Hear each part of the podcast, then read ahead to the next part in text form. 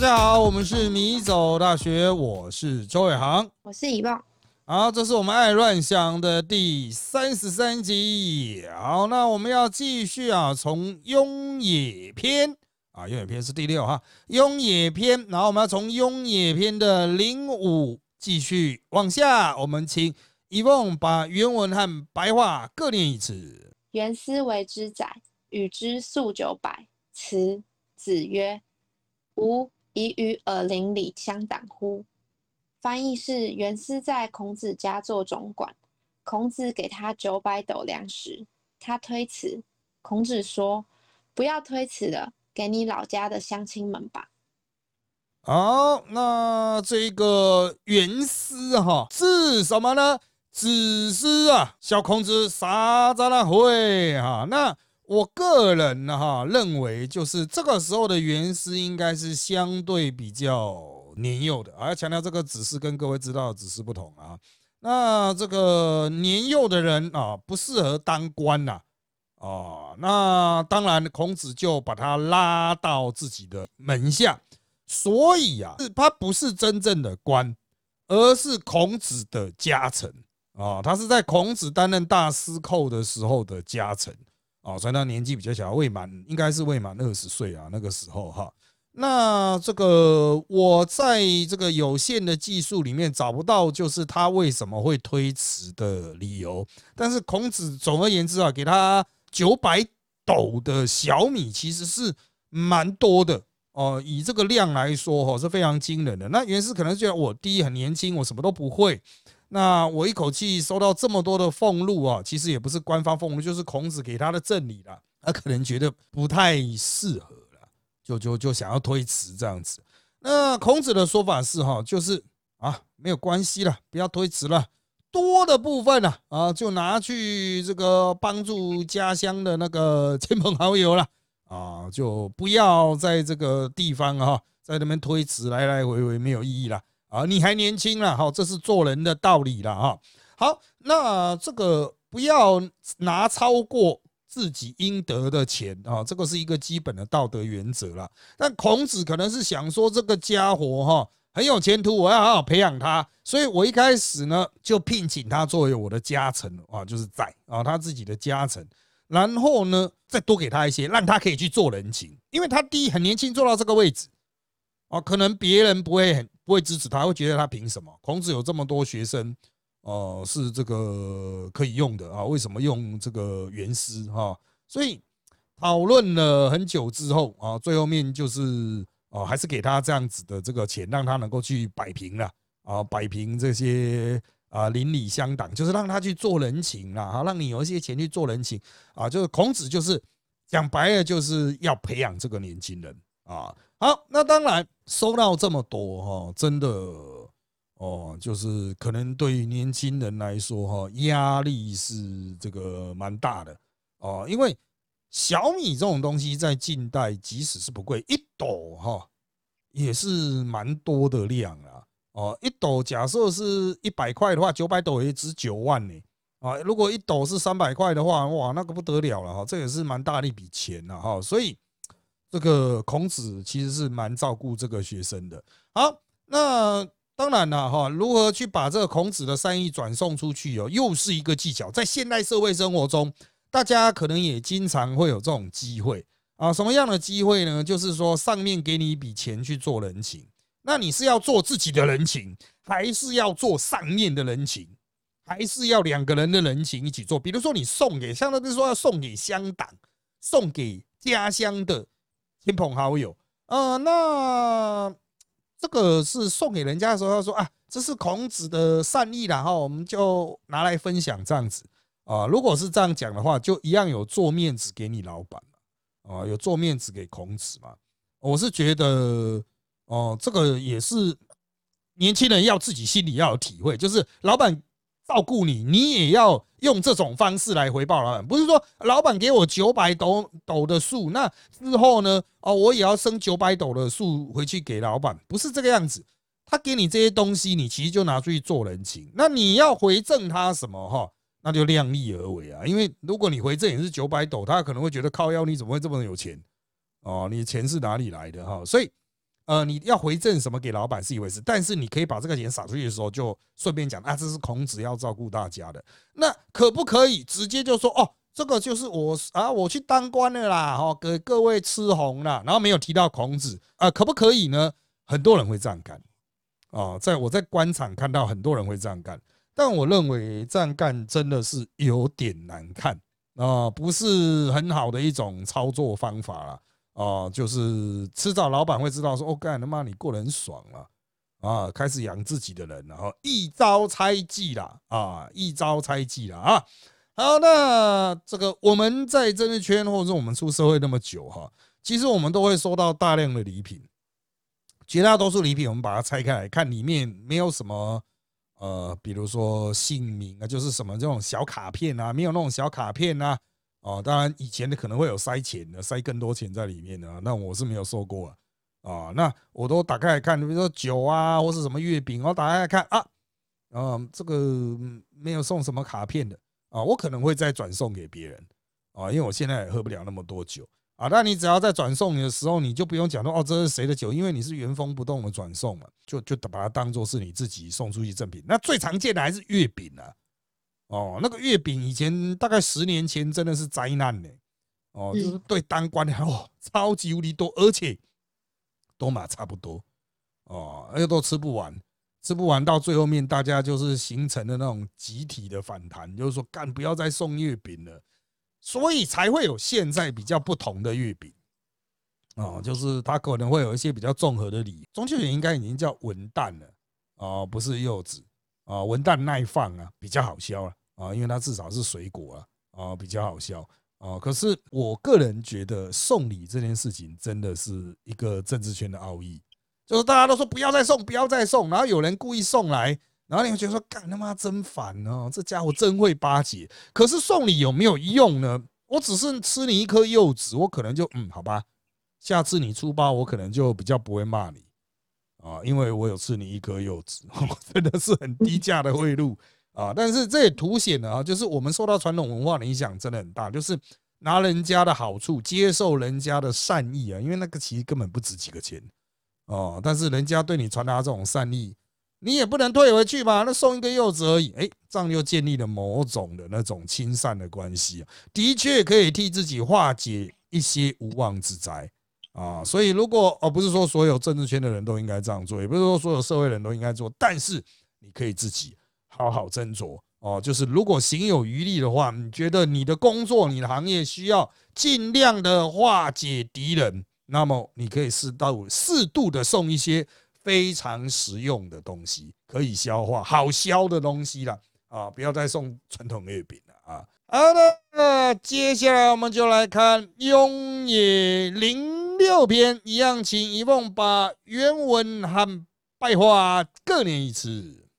子谓仲弓曰：“犁牛之子，心且讲，虽欲勿用，山川其舍诸？”翻译是：孔子讲到仲弓时，说他虽然出身贫寒，但他却像小牛一样，长出了红红的毛、尖尖的角，适宜于祭祀山神。即使没人想用，山神也不会答应。好的，犁牛之子，心且讲。啊，虽无用啊，它这个犁牛就耕田的牛啊，啊，耕田牛一般不是专门养来祭祀的。可是呢，如果哎，它是耕田牛，可是它长得很，就是角啊、毛啊，都符合拜拜的那个需求啊。那到底要不要拿去拜呢？啊，应该拿去拜。好，那他讲是谁？仲弓啊，仲弓是孔门德性科里面的一个强者。孔门有四科。绝大多数都是两个人，两个人，两个人。但是德性这一科有四个人啊，那其中重工就是其中之一人。那重工以德性闻名，那这一个人自然就是真的要做官会是非常适合的。可是如果出身背景不好，在那个时代，别人可能不太会去用。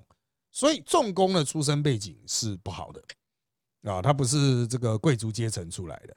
但是孔子推荐他的方式就是，他虽然是耕田的牛，但他真的啊，这个年纪轻轻，哎，条件都很好啊，所以就其实要拿来拜拜哈啊，问题是不大的啊。那这个他的讲法是反过来了，就山川七舍出，就是拿来拜拜啊哈。呃，这个山川之神哈，怎么可能会去舍弃他？他意思是说，你们这些士大夫更不应该去舍弃了啊。好，那回归这个我们现代当代的社会啊，推荐人一直是一种学问啊。什么样的学问呢？就是呃，如何写一个推荐信，能够达成推荐的效果，又不会伤害自己，又能真正帮到。对方就是收信的那个人，所以因为你总希望三赢嘛，我把这个人推荐过去，第一对我不会有损失啊，不要他过去出了包，哎呀，这是干了伤到我自己。那再来就是被你推荐的这个人某甲啊，推荐的重工啊，能够真的推推啊，把他推上去。好，那讲到这一种推荐啊，我其实以前看过的这个最厉害的一个推荐的八行书哈。哦，就是推荐效果最强的啊！这个其实我在很多地方讲过啊，甚至我有写到我的以前的书里面，就是此人无兄弟也，他就只有这个样子，他的那个信啊，八我们叫八行书，不是真的要写到八行，他那个信纸一一打开来就是此人无兄弟也。啊，他当然他还有下面一句的，但重点就是这一句。啊，这个人是我的兄弟，然后他的下一句翻成白话就是，请你。深深的信任，好好重用他，必生任而后用之。啊！深深的信任，生任而后用之，然后就是写他的数落款，哎，真的有够强哦！这真的是有够强，所以你收到这个信，你会觉得哇靠，这个是直接用性命来担保了哦！我能不用吗？不用也是不太好哦。那这个就是最强的推推了。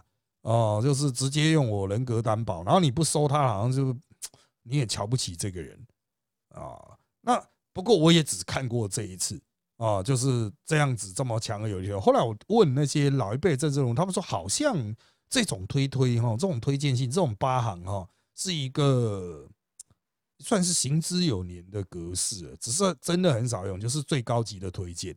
那相对来说，我们现在台湾的推荐信其实都西化。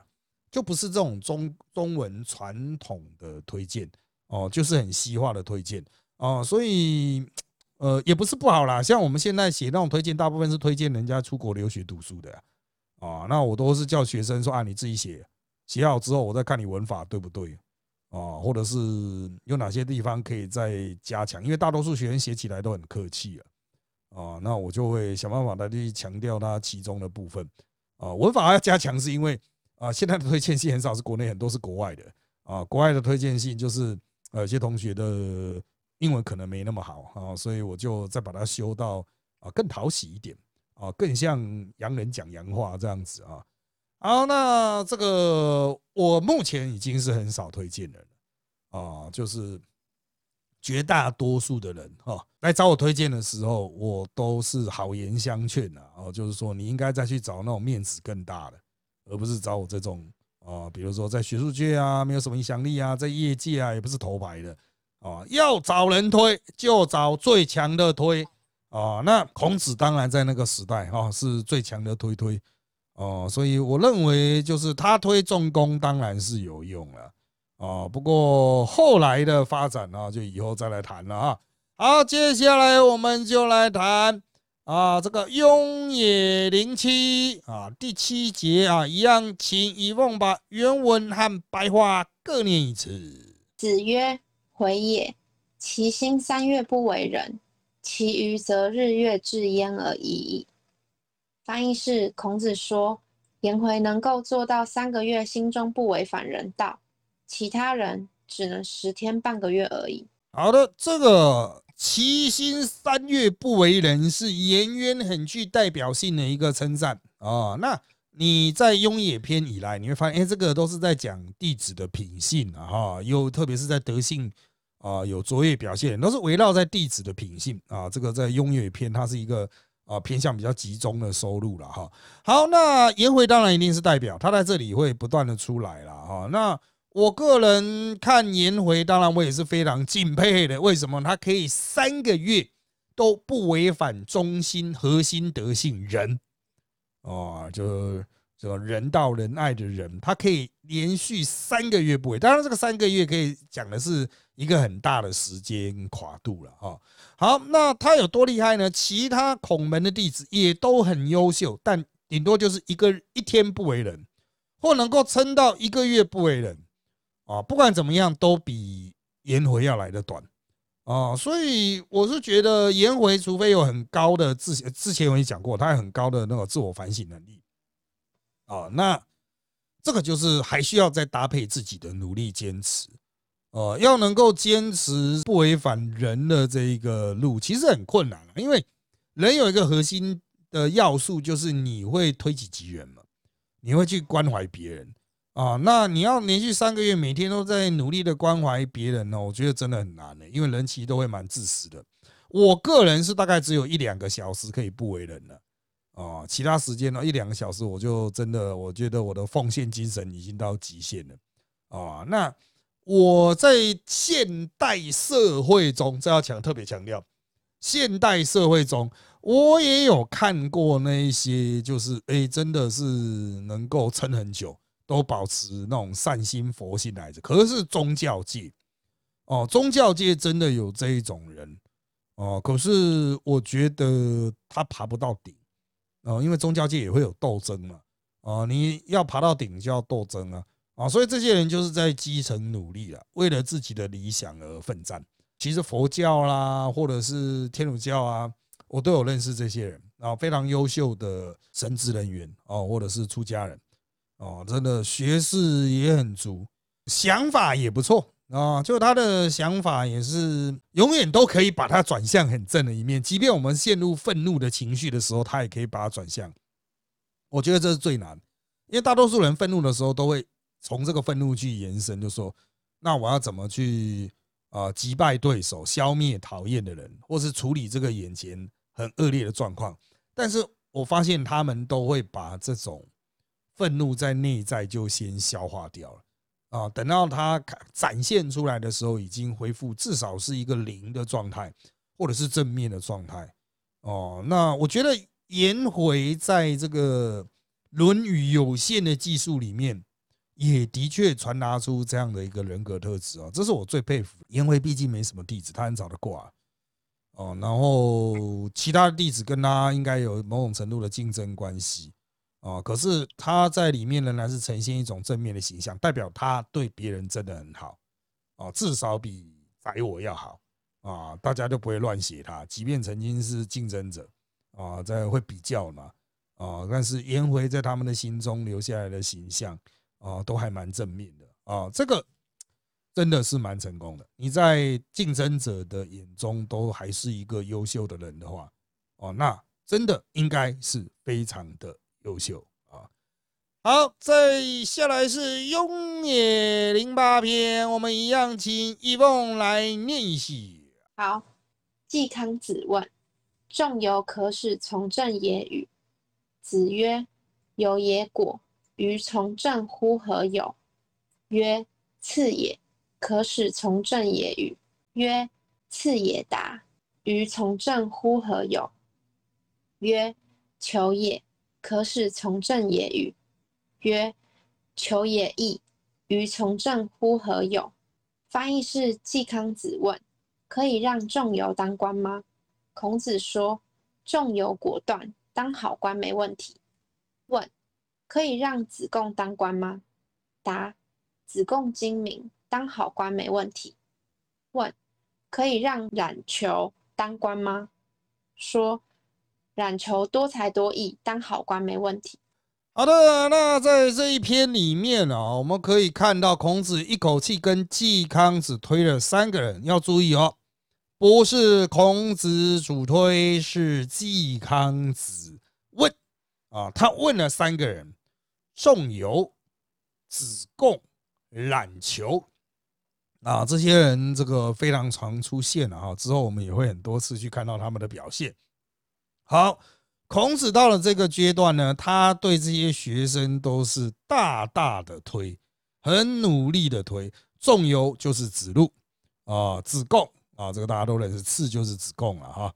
然后冉有啊，这个冉有比较有争议了哈，他个性这个有时候会有点过于不及了哈，但是也是可以做官的人。我们来看哈，这三个人啊的这个运用方法。好，他说子路非常的果断啊，仲由啊，子路是非常果断的啊，这个该杀就杀，该打就打啊，这个子路就是很冲，这点啊没有什么问题。他直接说，当然他不会说这个人很冲了，然后说这个人果断哦，这个讲法就很漂亮啊。好。那他说可以让子贡来当官的时候呢？他说：“哎，子贡啊，脑子很精啊，打哦，什么都是很通达，很融通啊，啊，见识丰富，脑子转得快啊。他这个子子贡的问题就是嘴炮啊，但是他换个角度讲，哎，说起来也是不错的啊。好，懒球呢？啊，他是说啊，懒球多才多艺啦，哈，球一。”篮球就是艺艺，就是会的那种杂事很多啊啊，驾车射箭啊，算术啊哈啊，但是他就绕过了篮球比较具有争议的品性部分哦，篮球就是有过于不及的问题，但是他技术层面哎做的不错，所以孔子啊，我们前面才提到推荐的技巧啊，孔子很巧妙的绕过了这个人的缺点，比如子贡的嘴炮，但是呢，把它换一个角度。把他的负面直接用一个正面的性质去表述出来啊，我觉得这个是一个还蛮值得大家学习的推荐方法啊。也就是说，如果你只讲别人的优点哦，推荐的时候只讲他的优点，那么批评者或是竞争者可能会去攻击他的缺点。所以哈，你不如哈直接把他的缺点。换个角度诠释成优点哦，我觉得这可能就更是所谓攻守一体啊。他也许还有其他的优点，但你先不讲，你先把他的缺点的部分转一天、转一圈变成优点啊，这个真的是很厉害啊。所以有些人会觉得孔子好像不太会讲话，老是在跟人家吵架。可是从他推荐弟子或是对弟子的了解上哦，他其实真的是很全面，能够兼顾优点。也知道缺点，还可以把缺点讲成优点啊，让这个啊高官呐哈这些季康子啊这些执政者哈啊能够消化啊，能够吸纳啊，这个我觉得真的是非常的厉害啊。因为直到现在，我个人推荐人的时候，我经常也是只讲优缺点啊，我会我会特别强调这个人缺点是什么什么什么啊，不过不影响他的优点。哦，可是这样讲，别人就是一直会担心这个人的缺点啊。哦，那孔子在这一章里面、这一节里面，然后所展现出来，的确是一个，嗯，我觉得其实可以提供给这个当代社会啊，其他的那个帮忙推荐人的啦，或者是在审核啊下属哈的工作表现的时候，如果你真心想要帮助这个人，不是要淘汰这个人的话，到底该怎么讲话？啊，那我个人哈，呃，有时候真的啊，就是没有想到这一点，要么就是看走眼啊。我觉得的优点哈，其实并不是他真正的优点，这也是我用人非常小心谨慎的原因呢。就我年轻的时候，真的经常会 miss 掉，但是差不多到了差不多三十三、三十四岁以后，哦，我就改变了我的做事风格，我相对比较保守。啊，那相对比较保守，别对别人来说就是，哎，你怎么都是老是用同一票人啊？都只用自己最信赖的过的学生，都不愿意开大门走大路去外面找人啊。就是第一个，别人送来的推荐，我可能不是非常的信任啊，我都要自己亲自看过。可是自己亲自看过，就会你需要有一个实际的相处期、磨合期嘛。啊，我就觉得很麻烦。啊，不过这也造成我接下来的用人的困扰，因为我现在用的都还是以前我在大学教书时候的学生。哦，那如果随着我离开大学越来越久，啊，那就教的最后一批学生也早就已经毕业了，早就已经出社会啊，要再把他拉进来，我的工作团队就比较困难。所以我最近也出现一些逆逆成长的现象，就是年轻的学生找不到，开始往老的学生去找啊，过去的学生去找。呃，这个到底找了哪些老人就不讲了啊，但是真的的确会有类似的状况，所以我是很佩服孔子的啊，他在看人上用人上啊，其实冷静想想，真的还是有他圆融的部分啊，他对于个人品性、个人品格，还有一个人优点、一个人缺点的掌握理解，消化都比我们现在绝大多数的主管要好上很多啊。好的，那差不多这集内容就到这边喽，谢谢大家的收听。那我们就在这边跟大家说拜拜。拜拜。